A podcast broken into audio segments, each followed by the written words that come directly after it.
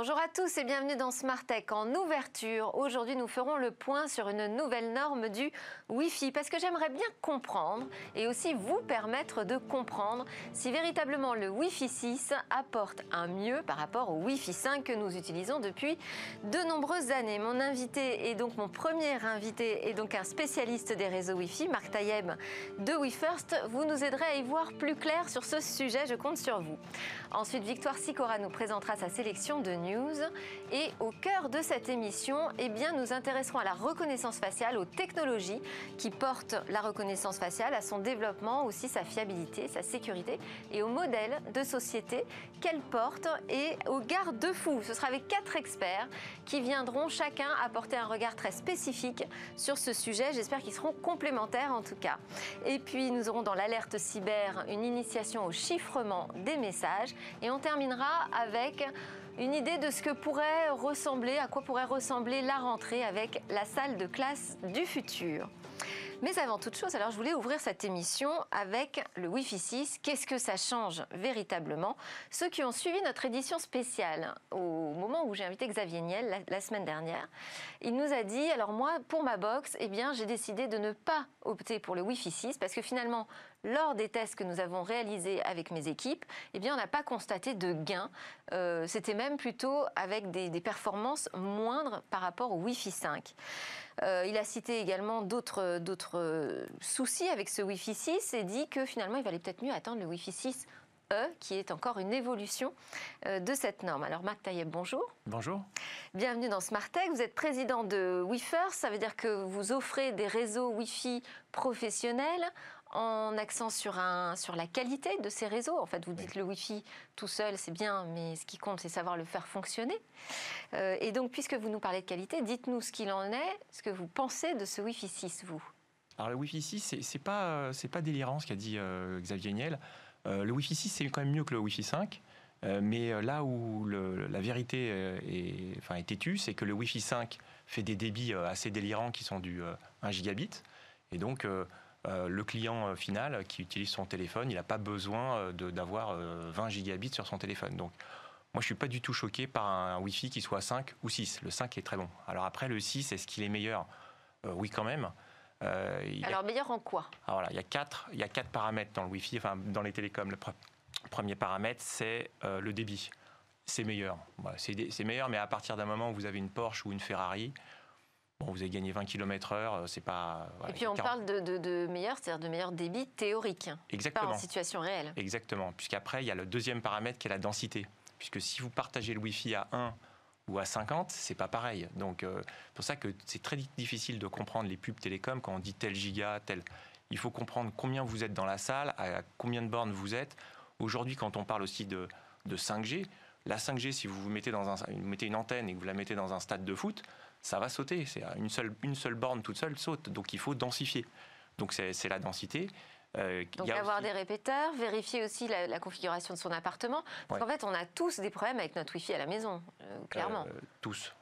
Mais, Et le Wi-Fi 6 ne va pas résoudre ce problème Non, le, le Wi-Fi 6 ne va pas résoudre ce problème-là. Ce qui va résoudre ce problème-là, c'est la façon de positionner les bornes et la façon de les opérer et la façon de savoir quand est-ce qu'une borne commence à être abagotée, à pas être très bonne. Et donc, euh, peut-être la changer avant, euh, la mettre à jour. Aujourd'hui, le Wi-Fi. En fait, il apporte plus d'informations, c'est ça, sur euh, le réseau? Le Wi-Fi 6 Oui. non, ce, ce, que moi j'apprécie le plus dans le Wi-Fi 6, c'est son côté économie d'énergie. donc, quand on l'aura, alors moi, je il y a un exercice très compliqué à faire. C'est faut-il couper la Wi-Fi 5, la, borne Wi-Fi 5 pour mettre une borne Wi-Fi 6 Est-ce que ça coûte finalement le remplacement? Est-ce que si je viens de déployer, c'est pas plus cher, plus énergivore? Euh, en revanche, si vous avez un nouveau réseau, bah, autant le faire en 6. Alors avec le bémol suivant, c'est le quatrième paramètre, c'est euh, qui euh, peut vous, qui est compatible avec vous? Oui. Aujourd'hui, qu'est-ce qu'on a comme matériel compatible Wi-Fi 6 aujourd'hui? Pas, pas, beaucoup en fait. Ok. L'iPhone aujourd'hui commence à partir du 11, le 6. C'est depuis 2019, novembre 2019. Donc, si vous voulez, vous avez un iPhone 8 qui est super, eh ben, ça vous sert à rien. Donc, euh, il est rétrocompatible? Je peux quand même. Euh, le 8, non? Non, non. Ah bon? Non. Ah oui. Non, non. la chipset doit être à l'intérieur, donc euh, il n'y est pas. donc il faut, il faut avoir un, un iPhone 11, 11 Pro. moi, j'en ai un et on fait ça, on fait des déploiements Wi-Fi 6, on est très content, on fait des trucs super. Mais mes clients qui ont du Wi-Fi 5, on a 3 millions d'utilisateurs en Wi-Fi 5, ça se passe très bien. Ça se passe très bien. Donc, Wi-Fi 6, oui, c'est mieux. Ferrari versus Porsche, ou je ne sais, pas si on a, le droit de parler de, de marque, mais c'est un peu ça. Oui, ce serait super, moi, si j'avie une Ferrari à la maison. Mais, ouais, mais c'est pas encore. C'est pas encore le cas avec le Wi-Fi. Et le, le 6E, alors, le, la norme d'après? Le 6E, alors, c'est sorti aux États-Unis comme une. Euh, en fait, c'est un changement de fréquence et un agrandissement des fréquences. Quand vous avez un. si vous prenez le Wi-Fi comme une autoroute, euh, vous avez un certain nombre de voies. Donc, c'est bien d'avoir des voies pour, euh, pour rouler mais euh, il n'y en, avait pas assez pour le Wi-Fi. C'est déjà plus, il y en a plus que sur les autres fréquences, mais euh, sur les autres technos. Mais, et donc le Wi-Fi 6, eux, c'est encore plus de voix. Donc euh, ils ont monté d'un gigabit, pardon, d'un gigahertz la fréquence. Donc aux États-Unis, c'est une news révolutionnaire que personne n'a reprise. C'est ouvert maintenant. Ils ont ouvert un gigahertz. C'est monstrueux. Donc ça veut dire que le, le Wi-Fi, la technologie Wi-Fi, a des belles années, à mon avis, 10 ans euh, devant elle pour, euh, bah, pour, on peut surfer dessus puisqu'il y aura plus de place, plus de voies pour les voitures. Il n'y a pas véritablement de concurrent de Wi-Fi euh, sur les technos sans fil? Non, et c'est même pire que ça. C'est que c'est le jeu l'œuf et la poule. Maintenant que le Wi-Fi a pris le lead, c'est une très belle techno, hein, mais on aurait pu en trouver des, petites, des petites variantes. les usines sont faites. Il y a 8 milliards de chipsets qui sont vendus chaque année. Donc ça va être très difficile de faire une chipset moins chère, puisque les, on a amorti les usines et qu'il y a un très gros volume. Donc euh, oui, je pense que le Wi-Fi, c'est une euh, techno assez sérieuse, assez performante. Alors, puisque vous savez euh, très bien manier le Wi-Fi et créer des réseaux de qualité, vous auriez quelques conseils à nous donner Oui, il y, en a, il y en a une. Alors, il y a une anecdote. je suis allé dans un magasin que je nommerai pas, qui est devenu notre client, et on a trouvé une borne qui était collée à, du métal. Et donc, en fait, euh, si on regarde, il faut regarder euh, sur Internet la diffusion du onde, c'est une lobe grosse devant et une petite lobe derrière. Et donc si vous tapez sur du métal, donc vous collez votre borne sur un, peu de métal, la lobe derrière va rebondir et donc euh, votre téléphone va nécessairement recevoir deux ondes, la, frontale et le retour du métal. Donc c'est pas deux fois mieux ça.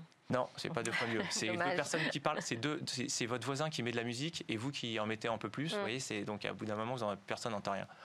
Non, le premier truc, c'est quand il y a du métal, peut-être baisser les puissances, l'écarter du métal. Et on a, euh, pour, l'anecdote, on a appelé le, directeur général de, l'enseigne qui nous a signé finalement le, déploiement de, ces boutiques. Et effectivement, ça, c'est un, truc. Et puis, euh, faut les éloigner et il faut pas en mettre trop. Les bornes Wi-Fi, c'est une erreur de croire que plus vous en mettez, et mieux ça va capter. Et euh, il faut faire presque de la haute couture, c'est-à-dire qu'il faut que la, la fin de l'onde de la borne 1 euh, touche à peine la fin de l'onde de la borne 2. C'est pour ça qu'on parle de maillage. Et, euh, non, non, parce que le maillage, c'est quand elles se parlent entre elles. Ah, d'accord.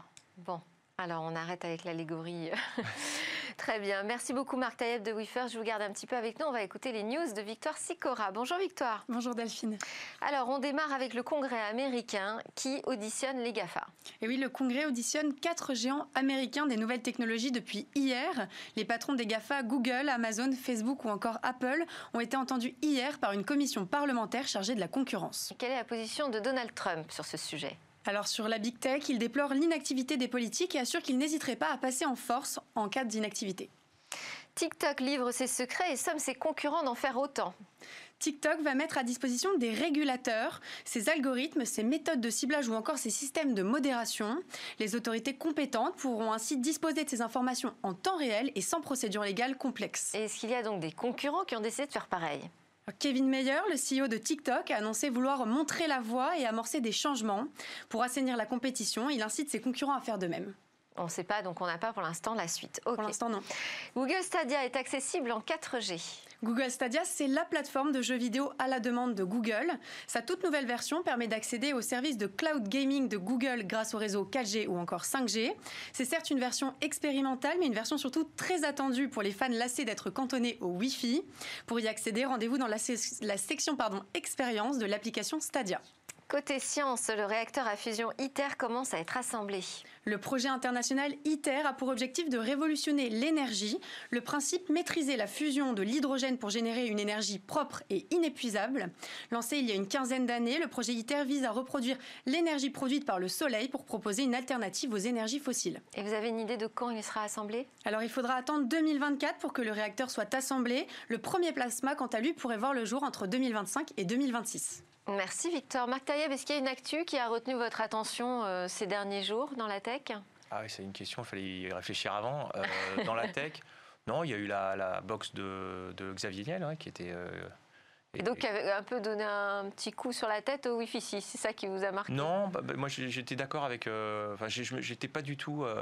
Euh, j'attendais pas du tout du Wi-Fi 6 dans une, dans une box. Ça me, il faut vraiment distinguer le Wi-Fi professionnel du Wi-Fi qui est posé dans, une, sur un, dans un salon, au milieu d'un salon. Et je trouve que le Wi-Fi 5 est vraiment exceptionnel. Donc, euh, euh, mais, il aurait mis Wi-Fi 6, ça aurait été super aussi. Hein, donc, mais c'était pas le paramètre numéro un. Merci beaucoup Marc Taïeb. Je vous laisse euh, rejoindre vos activités quotidiennes parce que nous, on va commencer à recevoir nos nouveaux invités pour le débat sur la reconnaissance faciale.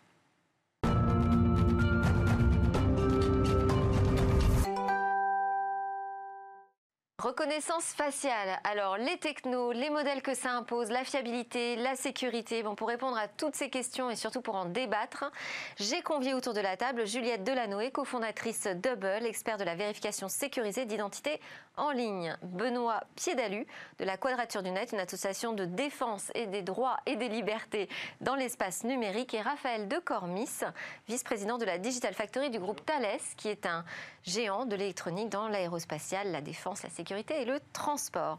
Je voulais commencer avec vous, Juliette Delanoë de Hubble. Est-ce qu'on peut faire un tour d'horizon déjà des technologies qui existent en matière de reconnaissance faciale? Oui, et je vous remercie euh, de cette question parce que euh, je pense que ça permet de poser le débat. Euh, quand on parle de reconnaissance faciale, on peut parler de beaucoup de choses. donc tout d'abord, il y a un premier type d'algorithme de reconnaissance faciale qui va permettre de reconnaître quelqu'un, qui est souvent volontaire.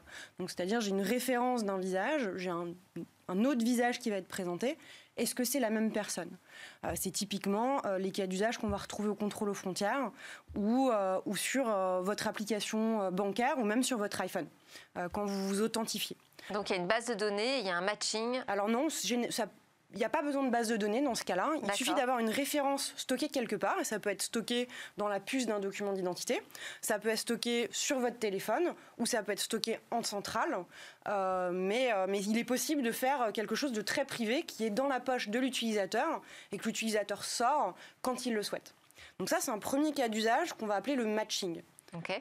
Il y a un deuxième cas d'usage euh, qui est un peu plus effrayant et euh, voilà, qui consiste à construire des grosses bases de visages en centrale et de faire des cas d'usage d'identification.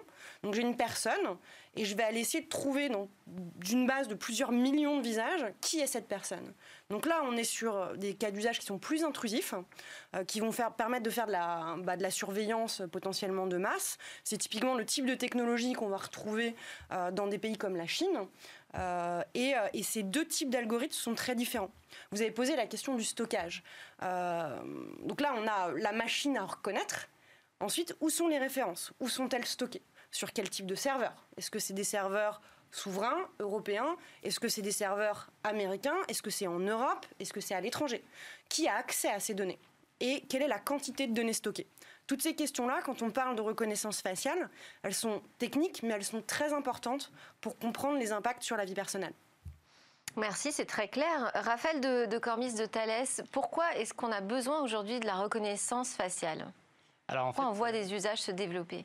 Euh, la reconnaissance faciale est, l'une des technologies qui permettent de fluidifier les expériences, que ce soit en ligne ou dans le, monde, le monde réel. Le but étant de, euh, d'automatiser la manière dont euh, la vérification d'identité, par exemple, est opérée.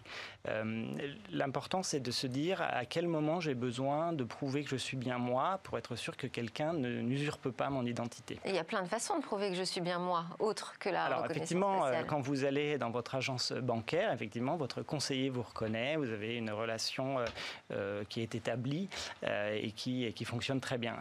avec le passage... Ça, il me demande mes papiers d'identité aussi, par exemple. Tout à fait. Alors effectivement, là, quand vous avez ouvert votre compte, il vous a demandé vos papiers d'identité, il vous reconnaît, il vous enregistre, vous êtes son, son client. Quand vous passez dans le monde en ligne, vous êtes effectivement en train de consulter vos comptes sur votre application bancaire, vous n'avez plus votre agent et votre conseiller en face de vous qui va pouvoir confirmer que vous êtes bien la bonne personne. Et pour être sûr que quelqu'un d'autre de malveillant n'accède pas à vos données de compte, on a besoin de prouver que vous êtes, là, vous êtes bien vous. Euh, donc vous pouvez le faire avec un mot de passe.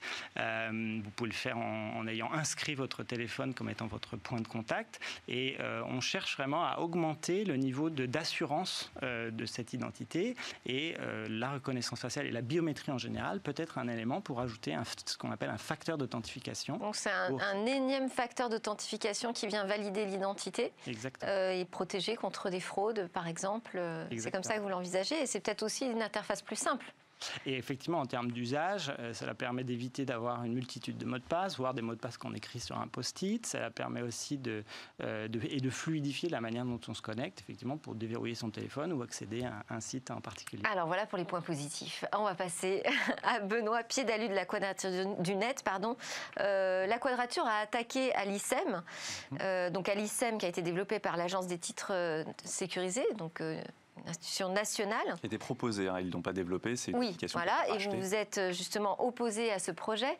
Euh, pas, spécifiquement d'ailleurs sur ce projet, j'ai l'impression que c'est plutôt de manière globale et générale Tout à fait. que vous refusez l'instauration de la reconnaissance faciale. Voilà, donc on est en effet contre la reconnaissance faciale, on demande son interdiction pure et simple dans l'espace public et pour son usage policier. Euh, je rappelle qu'il y a un cadre légal autour de la reconnaissance faciale qui limite fortement son utilisation. Par exemple, la fluidification n'est pas euh, une, application possible de la reconnaissance faciale, c'est reconnu par la CNIL donc par le, et par la réglementation. Donc euh, en fait, ce n'est pas un usage autorisé de la reconnaissance faciale. Et donc oui, on est contre. Qu'est-ce qu'on a comme usage autorisé? Alors éventuellement l'usage domestique, euh, est reconnu par la CNIL euh, et, nous on, a, on, trouve que ça, donc domestique c'est euh, prendre son téléphone et le déverrouiller juste exactement. sachant qu'il y a aussi un cadre juridique c'est-à-dire qu'il faut bien que le visage ne soit pas envoyé sur des serveurs distants c'est-à-dire chez Google chez Huawei ou chez des, entreprises de, votre smartphone qui vous le fournissent ou qui fournissent l'outil d'authentification. Le gabarit donc le, visage avec lequel on va reconnaître que c'est bien vous doit être stocké sur le smartphone ne doit pas pouvoir en être extrait il doit être chiffré sur la plateforme, etc. Il y a tout un tas de un cadre euh, qui doit être euh, suivi. Donc Éventuellement, ce genre d'usage euh, pourrait être acceptable, mais l'usage policier et l'usage public dans l'espace public, pour nous, est inacceptable. Et euh, ce sont des règles auxquelles vous faites référence, sont des règles françaises, européennes, ou qui peuvent s'imposer même mondialement? Alors particulièrement européennes, donc il y a la directive police-justice par exemple, au niveau européen, qui date d'il y a un certain temps maintenant, et qui réglemente l'usage policier de, la reconnaissance faciale, et qui demande euh, une, nécessité absolue, c'est-à-dire qu'il faut qu'on puisse prouver qu'il y a une nécessité absolue et qu'il n'y a absolument aucune autre méthode que la reconnaissance faciale pour euh, effectuer une authentification, pour, pour effectuer quelque chose qu'on voudrait faire avec. Euh, et il y a le RGPD ensuite, euh, qui reconnaît que la biométrie euh, est une donnée extrêmement sensible et qu'elle ne devrait pas être utilisée. et donc il faut absolument prouver sa nécessité. Alors pas absolue cette fois-ci, mais il faut prouver quand même sa nécessité pour pouvoir en faire usage. Donc c'est un cadre légal qui nous semble quand même relativement restreint du cadre de l'usage de ces technologies. Et pour nous, on peut même encore aller plus loin en l'interdisant purement et simplement, parce qu'en réalité, si on appliquait la réglementation actuelle, en fait, il n'y aurait pas de cas euh, possible de l'usage de cette technologie. Alors, comment vous faites justement chez Hubble pour euh, utiliser la reconnaissance faciale et la proposer sur des sites euh, pour identifier des gens qui veulent se connecter avec voilà, ce, format qui est assez simple finalement. Hein. C'est-à-dire, je montre mon visage et je suis automatiquement authentifié. Comment vous gérez ça, la réglementation, le RGPD, le règlement sur la protection des données? Alors c'est euh, quelque chose euh, qui existait au moment où euh, Hubble a été créé, donc qui était un très gros avantage pour nous parce qu'on a pu faire ce qu'on dit être du privacy by design. moi, je me positionne tout à fait en accord avec ce que vient de dire la quadrature du net. Je pense que la biométrie et les, données du visage sont des données qui sont très sensibles, très personnelles, qu'il faut traiter avec beaucoup de soin. On a un cadre légal qui est le RGPD qui donne un, cadre hein, à la fois juridique et technique, en fait, sur la manière dont il faut faire les choses. donc, typiquement, sur un cas d'usage de vérification d'identité qui est le nôtre, donc un utilisateur se présente, présente un document d'identité que nous, on va pouvoir vérifier. La seule manière de s'assurer que c'est bien le sien, c'est le visage qui est imprimé quand on ne connaît pas quelqu'un. Euh, donc là, dans notre cas, en fait, on n'a pas d'autre solution euh, pour, euh, pour s'assurer, du moins en ligne, que, que la personne est bien le porteur du document. Ensuite, est-ce qu'on prend une décision automatique? C'est-à-dire, je me dis, bon, c'est pas la bonne personne. Est-ce que je vais refuser un accès, notamment à la création d'un compte en banque, notamment à un service dont je vais peut-être avoir besoin?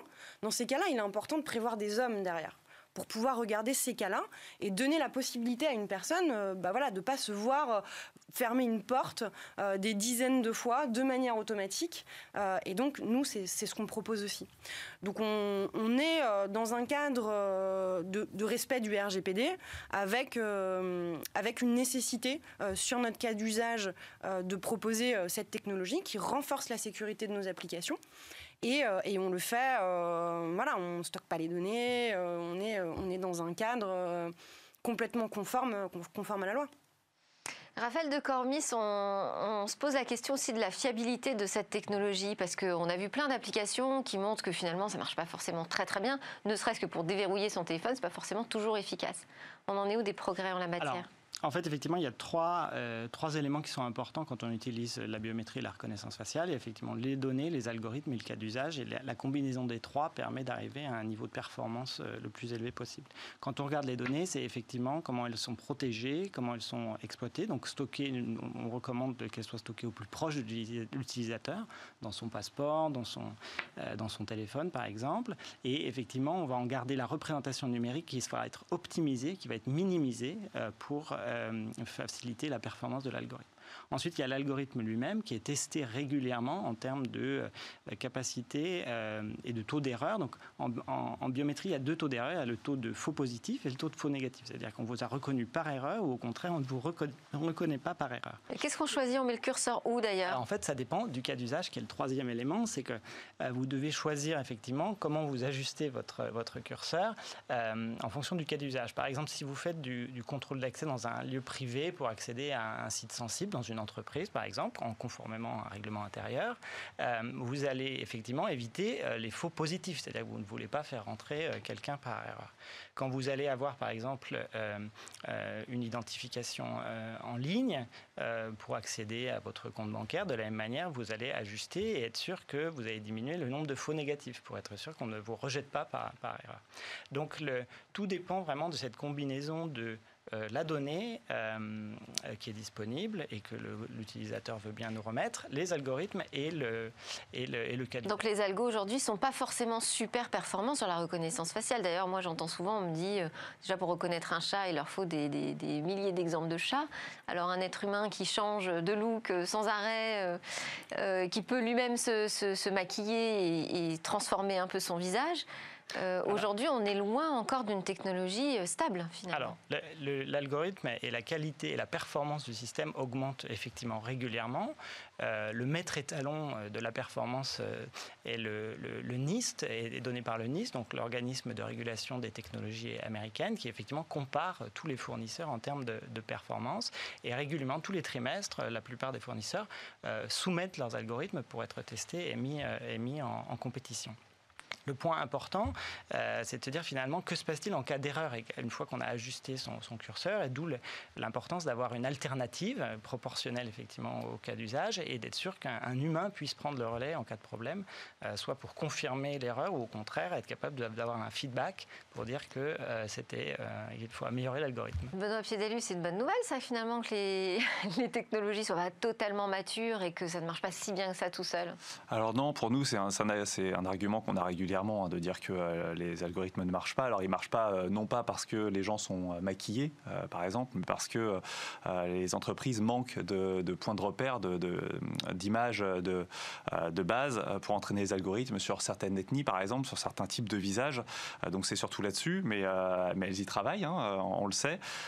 et, c'est ça qui peut poser un problème, c'est de la constitution de davantage de banques d'images, je dirais, de référence. Voilà, enfin, et puis il y, a même certaines catégories de population qui ont ont constitué eux-mêmes des bases de données pour dire non mais détectez-nous mieux. Enfin, on arrive à des situations complètement absurdes là-dedans. Et, pour nous, c'est pas du tout l'argument. C'est-à-dire aller, aller parler de l'algorithme en disant que bah, finalement il n'est pas fiable, donc la technologie, bah, ça va. Mmh. et puis il suffira de se mettre un masque, et puis il suffira de ceci, cela. en fait, pour nous, c'est le principe même de la détection de, visage ou de la détection biométrique en, en général, parce que c'est ça aussi qui est important, c'est qu'on détecte même une, on peut repérer une personne et individualiser une personne juste à sa démarche. Donc il n'y a, pas, que le, visage. Euh, mais pour nous, c'est le principe même et non pas une technologie qui va de toute façon évoluer, qui va être capable, on en parlait avant, euh, de détecter les gens avec un, avec un masque euh, qui cache jusqu'au nez et donc de détecter avec uniquement la position des yeux si vous êtes bien la personne que vous prétendez être. Mais dans un cadre policier, de lutte contre le terrorisme, bon voilà, est-ce que vous pouvez comprendre finalement qu'il y a des cas d'utilisation où ça peut être pertinent parce que finalement ça permet de gérer des masses de données beaucoup plus rapidement et peut-être efficacement aussi. Alors déjà, je, je, souhaitais corriger un peu ce qui avait été dit tout à l'heure. Il n'y a pas que la Chine qui, peut faire de la comparaison sur des bases de données gigantesques. Euh, on a un fichier qui s'appelle le TAGE en France, euh, qui est le fichier du traitement des antécédents judiciaires, qui contient 8 millions de photos de, Français. Et, la police a le droit d'aller faire de la comparaison faciale, donc d'essayer de retrouver des gens, c'est exactement ce que ce que ce qu'on disait sur la Chine tout à l'heure, d'essayer de, retrouver des gens à l'intérieur de cette base de données. Donc en fait, ça existe déjà. Donc il y a déjà un usage policier de la reconnaissance faciale, euh, euh, mais et vous pensez que c'est suffisant et qu'il ne faut pas aller plus loin? C'est ça votre on position? pense que c'est déjà un problème de toute façon. Déjà un une catégorie de population qui est moins de droits que les autres finalement. Si je ne suis pas dans le TAGE, on ne va pas pouvoir me retrouver euh, en faisant de la reconnaissance faciale. Mais si par hasard j'ai été victime euh, d'une affaire, que ma photo est dedans, euh, bah, en fait on peut me retrouver parce que c'est très compliqué de se faire enlever du TAGE. Donc non, je pense que ce n'est pas du tout une, une bonne solution de parler de ce type de technologie en disant qu'on va résoudre des problèmes terroristes avec. Les, les problèmes terroristes, ils arrivent de manière très très, euh, très, enfin, c'est il y a très peu d'actes terroristes finalement. Euh, et donc aller déployer une technologie qui est finalement une, Disons que ce sont des de outils, de masse. Ce sont des outils d'enquête supplémentaires. C'est ça aujourd'hui l'argument. vous, hein. vous, parlez d'un outil d'enquête supplémentaire là où en fait la réalité c'est d'installer un outil de surveillance de masse dans l'espace public. C'est ça, c'est-à-dire que ce que vous dites, c'est nous allons installer. Moi, je dis rien, je vous pose des questions. Hein. oui. Euh, non, mais en, disant ça, finalement, euh, ce qu'on dit, c'est on va, on va installer un outil de surveillance de masse dans l'espace public de manière permanente pour éventuellement, de temps en temps, l'utiliser à, des fins euh, de, surveillance terroriste.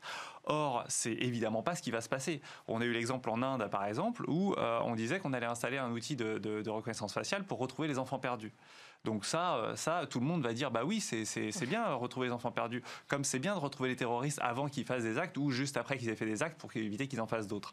Euh, évidemment, la première action qui a été prise, euh, le premier usage qui a été fait de cet outil développé en Inde, c'est d'aller lister les manifestants dans les manifestations contre le gouvernement.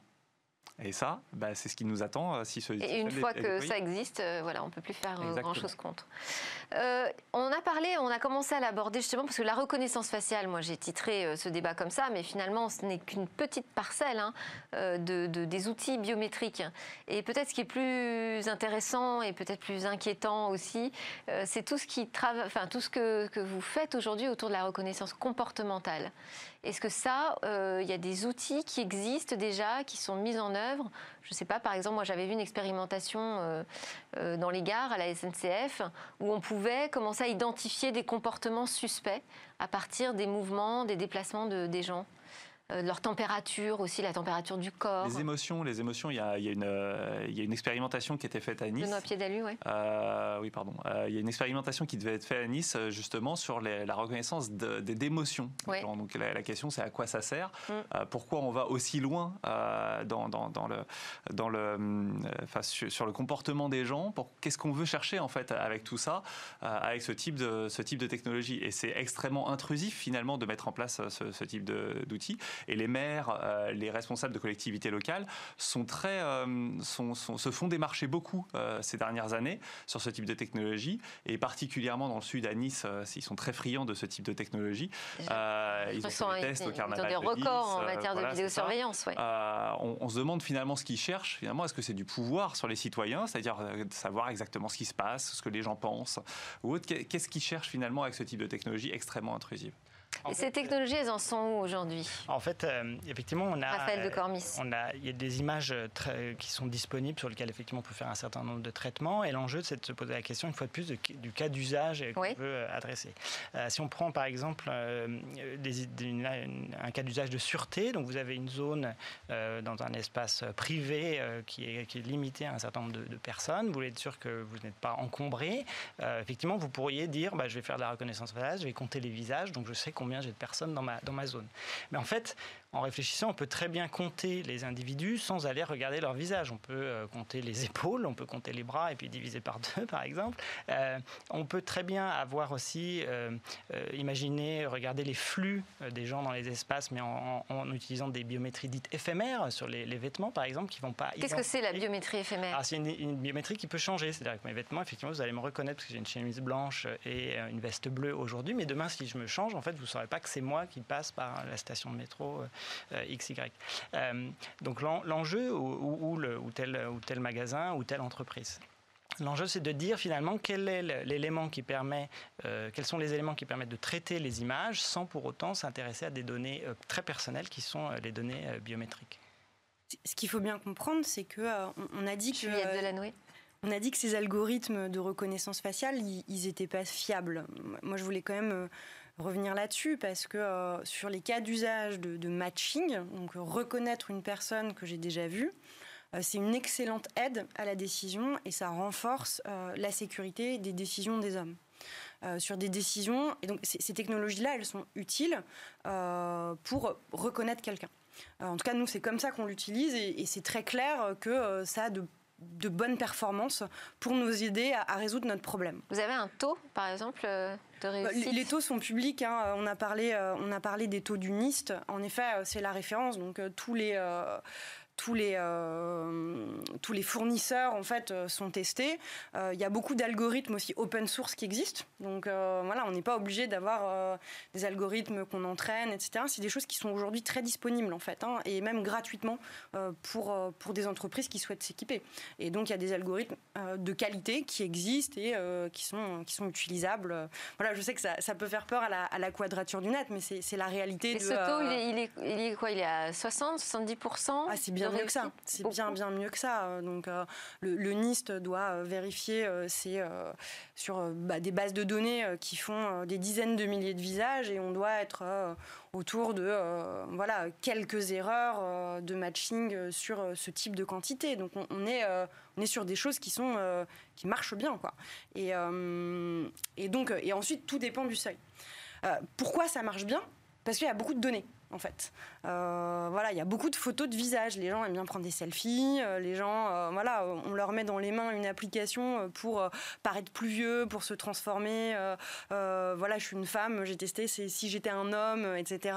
Donc, je donne mes données à des applications pour, pour m'amuser. Euh, et, euh, et en fait, ben, ces données, elles sont stockées quelque part. Et puis, euh, et puis derrière, on a des bases biométriques un peu sauvages qui sont créées, et avec des algorithmes qui sont entraînés derrière.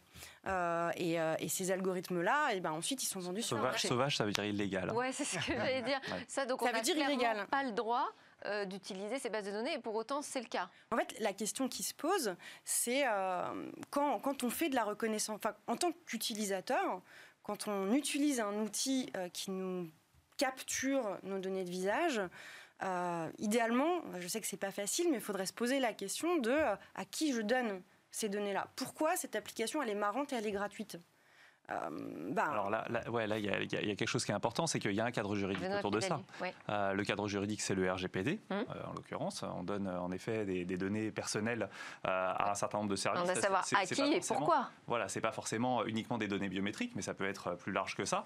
Euh, et en effet, on doit savoir quel traitement va être fait sur, sur nos données. Si le traitement, si d'abord c'est on donne nos données à tout traitement, ça, c'est pas, c'est pas autorisé. Euh, il faut qu'on puisse dire, d'abord, il faut qu'on puisse euh, le donner uniquement pour le cas d'usage, c'est-à-dire se vieillir, et puis ensuite la donnée disparaît. Euh, si la donnée est utilisée à autre chose, on doit nous demander l'autorisation. Par défaut, elle ne doit pas être donnée. Enfin, il y a vraiment un cadre juridique très clair. Et pour ça, euh, nous. Bon, on là, a ce un que nous dit. Juliette Delannoy, c'est que oui, il y a le cadre juridique, mais dans les faits, Voilà. il y a des bases de données. la, question qui se pose, c'est qui est soumis au RGPD Les sociétés donc qui travaille en Europe, mais une société russe qui va déployer une application mobile pour des citoyens partout dans le monde, en fait. quel est le pouvoir? Elle est soumise au RGPD, mais quel est le pouvoir? C'est très clair. Je suis d'accord avec vous, mais quelle est la comment on va les forcer à le respecter? Alors il y a des amendes qui sont prévues. Mmh. Euh, Google, euh, Google n'est pas une société euh, européenne et pourtant. ça, c'est le travail de la Commission nationale informatique et liberté, de la CNIL aujourd'hui. Voilà, donc c'est qui, a qui a donné une amende par exemple il y a un an et demi de 50 millions d'euros sur des questions de données personnelles à Google. Donc elle a tout à fait les capacités de le faire. Maintenant, c'est est-ce qu'elle veut le faire? Est-ce qu'elle a le, le nombre suffisant de personnes pour le faire?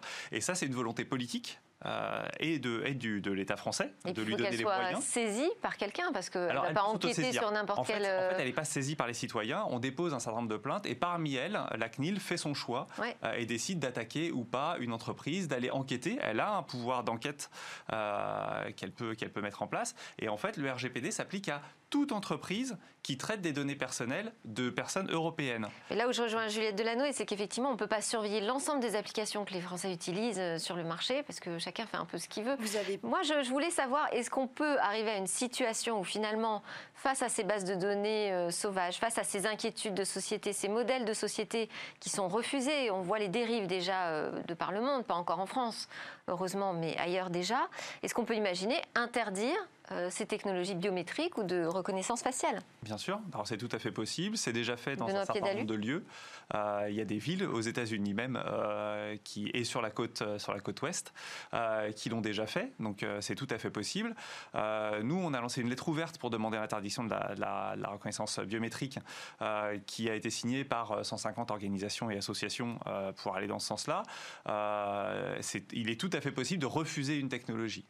Alors moi, j'ai demandé à Raphaël de Cormis. technologie, oui. de refus de cas d'usage. Je vais demander C'est très important de faire la différence. Justement, aux fournisseurs de solutions aujourd'hui de reconnaissance faciale. Ça, pour vous, ça veut dire remettre complètement en cause euh, votre business model euh, et votre business de déploiement. Alors en fait, le, point, c'est tout à fait l'utilisation. Est-ce que ça vous inquiète la possibilité que ce soit totalement interdit? Alors nous, on est favorable à ce qu'il y ait un cadre juridique euh, au-delà de, du RGPD et de la loi de la directive police-justice européenne. une fois de plus, c'est vraiment une question de cas d'usage Est-ce qu'on est dans un domaine privé? Est-ce qu'on est dans un domaine, un, lieu et un espace euh, privé accueillant du public? Est-ce qu'on est dans le domaine public? Euh, Qui est le fournisseur de la solution ah aussi Exactement. Et, finalement, regarder l'ensemble du traitement. Une fois de plus, la, la, biométrie va être une partie d'un processus beaucoup plus large et euh, se pose des questions de comment est informé le public, comment est pris le consentement, comment est traitée l'erreur, quelle est l'alternative manuelle. Est-ce que vous sentez qu'il y a une menace qui qui est sous-jacente sur euh, la De notre côté, euh, non pas du tout euh, sur les cas d'usage de vérification d'identité où en fait on a un usage qui est très clair et qui se fait dans le cadre de la loi. on est une société européenne, donc on, on est, c'est plus facile de s'assurer qu'on respecte le RGPD quand on est une société européenne, quand les données qu'on utilise, elles transitent par des serveurs donc euh, voilà. Euh, par contre, elle, elle, transite dans des serveurs qui sont des serveurs souverains, qui sont des serveurs qui sont soumis euh, au droit européen et pas forcément au droit américain comme 95% de l'internet On revient à la question de, la souveraineté numérique de la France. On arrive au bout de ce débat. voilà. Merci beaucoup pour vos éclairages qui étaient, comme j'avais prévu, assez complémentaires. On va continuer avec notre alerte cyber.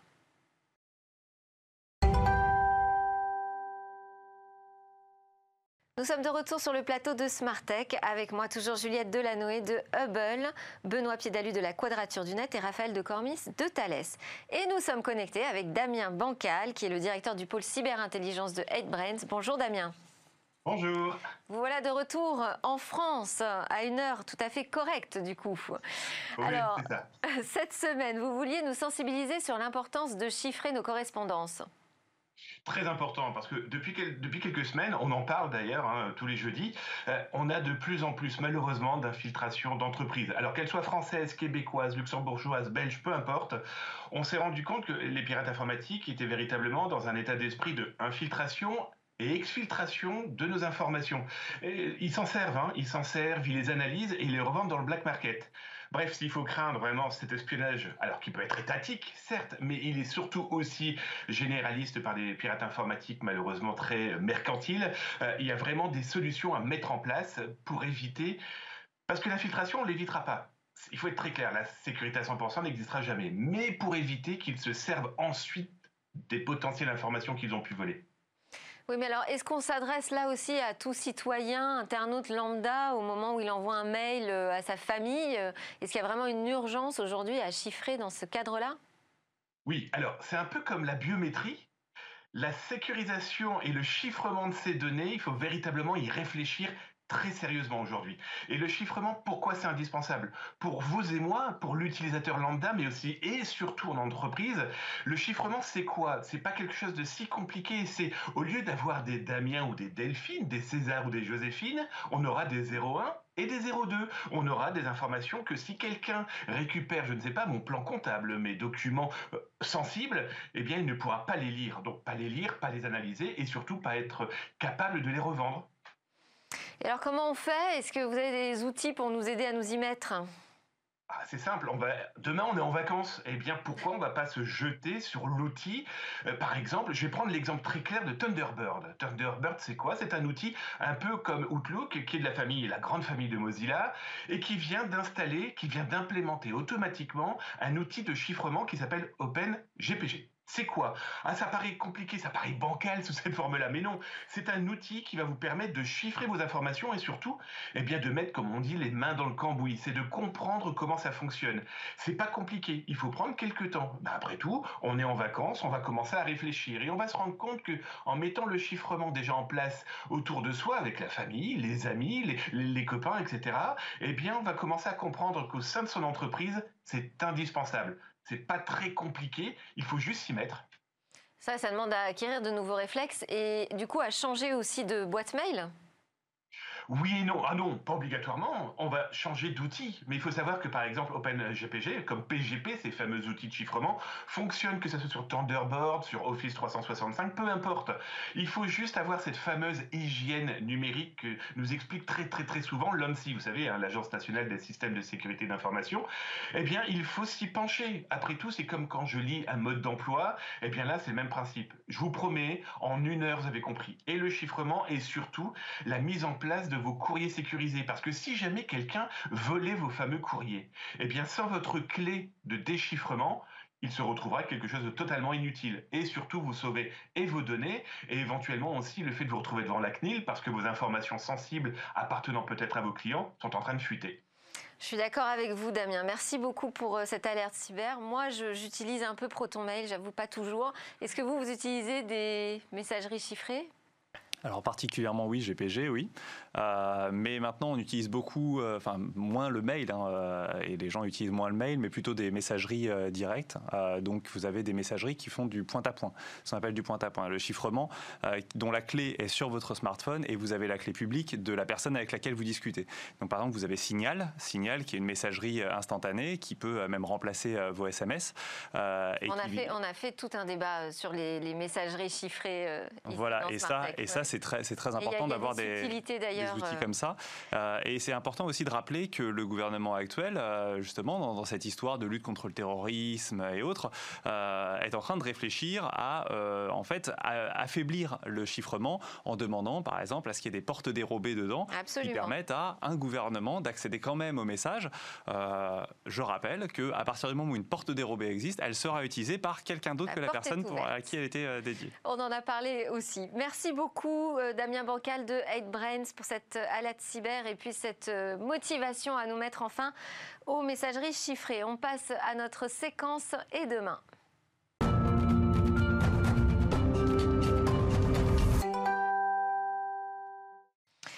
Et demain, à quoi va ressembler la rentrée prochaine? Oui, je vous parle déjà de la rentrée, j'en suis désolée.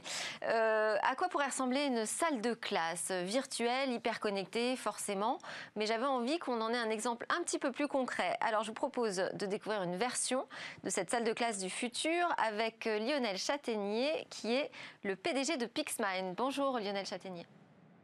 Bonjour. Merci d'être connecté avec nous. Vous êtes euh, une entreprise française, vous lancez une classe du futur, comme vous l'appelez, où l'enseignant peut être connecté avec 500 élèves en même temps, c'est ça? Oui, et pas que. Il y a, une connexion qui va être... qui, oula, il y a un gros retour. Il y a euh, une connexion qui va être de 500, 800, enfin euh, autant qu'on veut d'étudiants un peu partout euh, dans le monde, mais c'est surtout, on base sur une technologie qui utilise, complètement, complètement novatrice, qui permet d'avoir tous les murs qui deviennent tactiles. Et donc tous les cours vont être d'une manière, vont être donnés d'une manière numérique avec un prof qui va se servir comme support pour apprendre aux jeunes gens ou aussi bien aux enfants euh, des murs euh, à, l'image d'un gros, d'une grosse tablette tactile qui pourrait faire 50 euh, mètres carrés.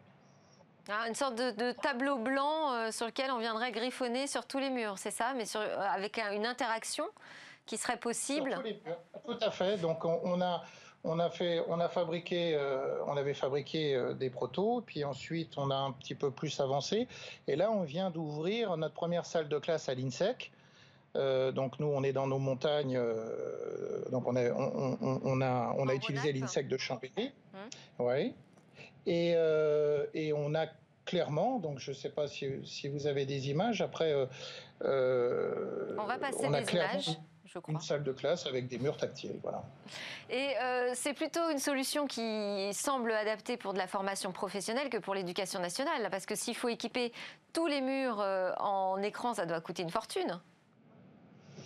Vous savez, euh, à l'origine, cette techno, elle était basée. Moi, j'ai créé ça. Bon, on crée beaucoup de choses à Pixmine.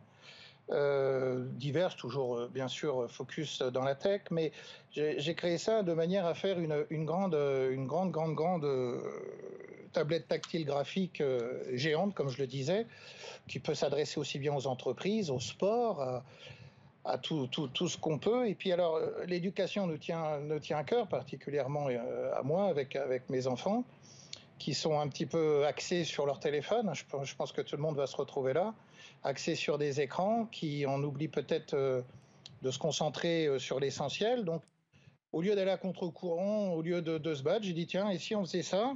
J'ai donc pris des, des, gosses autour de moi pour voir comment ça fonctionnait. Ça a eu l'air de fonctionner. Et c'est comme ça qu'on a, créé cette salle. Est, arrivé après des laboratoires qui travaillent sur le coopératif, le communautaire, sur, sur l'enseignement, bien évidemment, et qu'on crée des programmes adaptés. Et l'alchimie a l'air de fonctionner. Alors très rapidement, parce qu'il n'y en a plus beaucoup de temps, euh, en termes de prouesse technologique, vous travaillez sur euh, un type d'écran spécifique? Oui, avec une technologie spécifique euh, qui permet de rien avoir en extérieur. Donc, on ne va pas rentrer dans les détails techniques. Il existe déjà des solutions avec des, projecteurs, mais c'est tout extérieur, c'est un peu compliqué. Là, en clair, on, amène, euh, on fabrique un écran purement euh, aussi grand qu'on veut. On n'a pas de limite de taille. On peut aller jusqu'à 100, 150 mètres carrés. Et, euh, et euh, bah, il est tactile, quoi, ni plus ni moins, euh, avec le contenu qu'on veut mettre dedans. C'est géré par des PC, des ordinateurs purement conventionnels. Donc on met bien le contenu qu'on veut. On interagit sur, sur, sur des grandes surfaces. Est-ce que c'est accompagné aussi d'une démarche pédagogique spécifique? Parce que la techno en elle-même, elle ne fait pas tout. On est bien d'accord Absolument pas. Absolument. Ou absolument pas. Non, la techno, c'est un outil. Moi, je fabrique, j'invente. On est des industriels, on, invente des outils. On avait inventé des souris, on, avait, on a inventé beaucoup de choses qui sont distribuées maintenant. Et eh bien, le cube, on a fait la même chose. On invente des outils. On le laisse, euh, euh, open sur l'imagination des personnes qui vont se l'approprier. En l'occurrence, là, c'est le laboratoire L'Iris. Euh, L'Iris et l'INSEC et euh, une grande partie de, l'éducation qui a réfléchi à un contenu. Ils l'ont codé, on l'a codé, on l'a fait coder aussi par d'autres entreprises. Et, on est arrivé, alors là, moi, j'ai pas la connaissance sur comment être le plus euh, euh, pertinent sur, euh, sur une interface pour éduquer nos, nos, enfants et et jeunes adultes. Et en plus, on n'a plus le temps, je suis désolée, hein, mais en tout cas, c'est intéressant de, de, voir que vous travaillez à la fois sur la spécificité du matériel et sur la démarche pédagogique. Merci beaucoup, Lionel Châtaignier de Pixmine, et merci à tous, chers invités. C'est presque la fin de cette émission. Elle se termine par le Lab Star Avec quatre jeunes pousses innovantes à découvrir. Et nous, on se retrouve dès demain pour de nouvelles discussions sur la tech.